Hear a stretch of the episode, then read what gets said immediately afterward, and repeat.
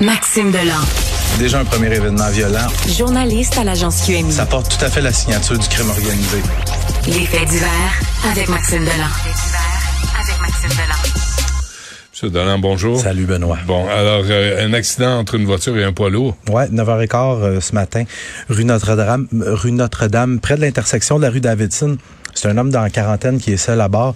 Pour le moment, on ne sait pas exactement ce qui s'est passé. Toujours est-il, collision frontale avec un poids lourd en plein milieu de la rue Notre-Dame à 9h15 le matin. C'est assez, la circulation est assez dense habituellement.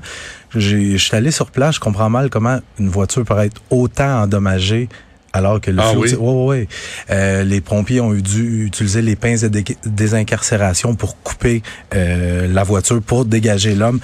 La victime, je le disais, un homme dans la quarantaine, polytraumatisé, multiples fractures, et là, on, on craint pour sa vie. Quel genre de voiture? Une Toyota Corolla. Ouais, c'est Ouais. ça. Pas les- que, mais des Quand- fois- Contre un poids lourd, là, tu fais pas, euh, tu fais pas le poids, hein, Non, comme on dit. évidemment, le, chauffeur du poids lourd, lui, qui est pas blessé. Ouais. C'est, mais ça cogne, ça cogne solide. Tu vois, il était, je sais pas si tu te souviens, mais Gérald Tremblay, tu te souviens de Gérald Tremblay? Oui, je, Notre- je, je- je sais pas. Je, Notre, sais pas. euh, légendaire. Ouais, ouais. Euh, sous son règne, on parlait de faire euh, une espèce de grand boulevard, même une autoroute avec Notre-Dame, Mhm. le boulevard Notre-Dame. On est rendu en 2023, ils ont fait fuck all. Ils n'ont rien fait pour euh, arranger. D'abord, c'est toujours bloqué. Toujours. Puis, euh, deuxièmement, de toute évidence, c'est encore dangereux. Puis, euh, la ville euh, est assise sur ses mains. Euh, Sommes-nous étonnés? Euh, je me pose la question aussi. Deux, euh, des policiers accueillis avec des coups de feu. Ah, c'est ça, ça aurait pu mal tourner, euh, Benoît. Hier, euh, hier matin, il y a des policiers qui répondent à un appel d'urgence sur la rue Saint-Zotique dans le quartier Rosemont. C'est une, dans le fond, c'est une femme de 75 ans. Elle appelle les policiers pour dire que son fils de 48 ans il est en crise.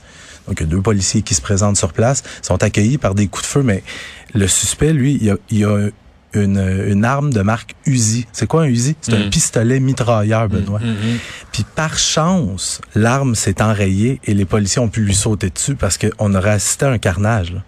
Euh, L'as-tu acheté de Henry Bank? je, je sais pas de qui il l'a Mais acheté. ça, c'est fou, là. là Mais tirer- qu'est-ce- ça, c'est Rosemont, là. C'est complètement résidentiel, ce Ouais. coin-là. Puis les, les policiers ont pu sauver la femme de 75 ans qui était gardée contre son gré à l'intérieur. Elle voulait évidemment En pas plus. rester là. Le suspect dans ce dossier-là, c'est un, c'est quelqu'un qui a des antécédents criminels. Mais qui a un pistolet mitrailleur dans la vie? Ouais. qui a ça? Puis où est-ce qu'il l'a acheté? Mais c'est ça. De qui il l'a acheté? Maxime, t'as le choix de trois réponses. Walmart?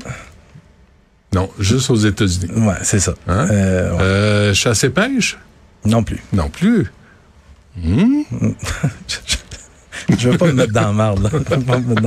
Puis y a le nouveau chef. Mais on sait d'où ils viennent, ces Ben armes-là. oui, on le sait d'où Puis ils on viennent. bouge pas, on est assis encore une fois. Comme euh, c'est la nouvelle politique euh, de la ville de Montréal. On Ouais. s'assoit sur nos mains, Puis on attend. On attend que ça passe. Euh, il y a le nouveau chef du SPVM, Fadi Daguerre, qui est allé au, au, PT au poste de quartier 38 pour aller rencontrer les policiers impliqués là-dedans pour leur dire à quel point il était fier d'eux. Ah. Mais ça aurait pu très mal tourner. Moi, je me souviens, j'avais pas couvert cette histoire-là parce que j'étais trop jeune, mais en 2005, je sais pas si tu te souviens de cette histoire-là, la policière Valérie Gignac Ouais. avait été appelée. Ouais. Et le suspect avait tiré avec une arme de porte. chasse à travers la porte, Ouais. puis était morte.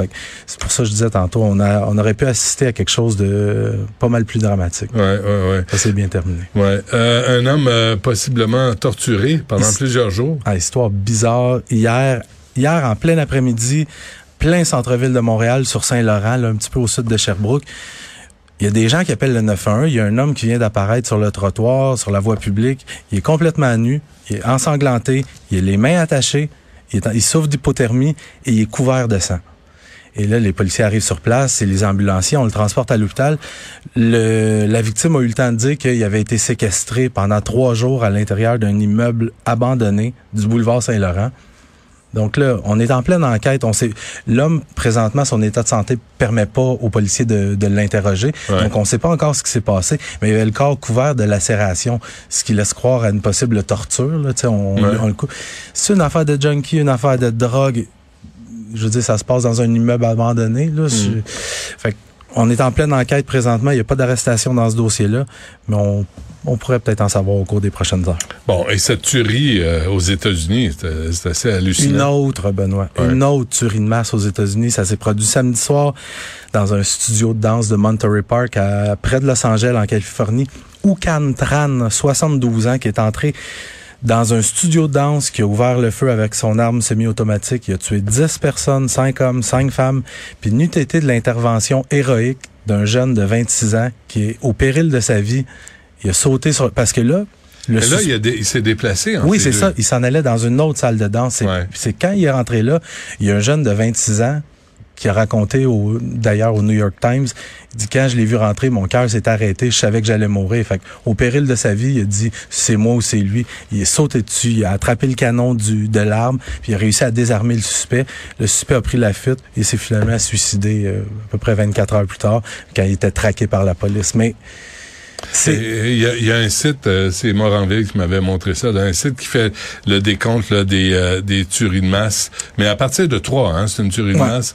Puis, euh, puis je veux dire, c'est hallucinant, là, le, le monde qui se, font, qui se tire aux États-Unis. Le même soir aux États-Unis, le même soir de cette tuerie-là, en Louisiane, 12 personnes blessées par balle dans une discothèque. Il n'y a Puis pas une on- mort, c'est pas une tuerie de masse. On n'en Mais parle plus. Ils sont blessés, là, c'est des balles. J'ai regardé les statistiques. Ça inclut évidemment les suicides, mais il y a 49 000 personnes qui sont mortes aux États-Unis l'année passée Hmm. par arme à feu. Puis là, il y en a encore, on va encore en trouver qui vont nous dire, écoute, c'est pas pas, l'arme le problème, c'est le monde, c'est le monde qui est tient. Exactement. Qu'est-ce que tu comprends pas là-dedans, Max? Alors, on se reparle demain. Salut.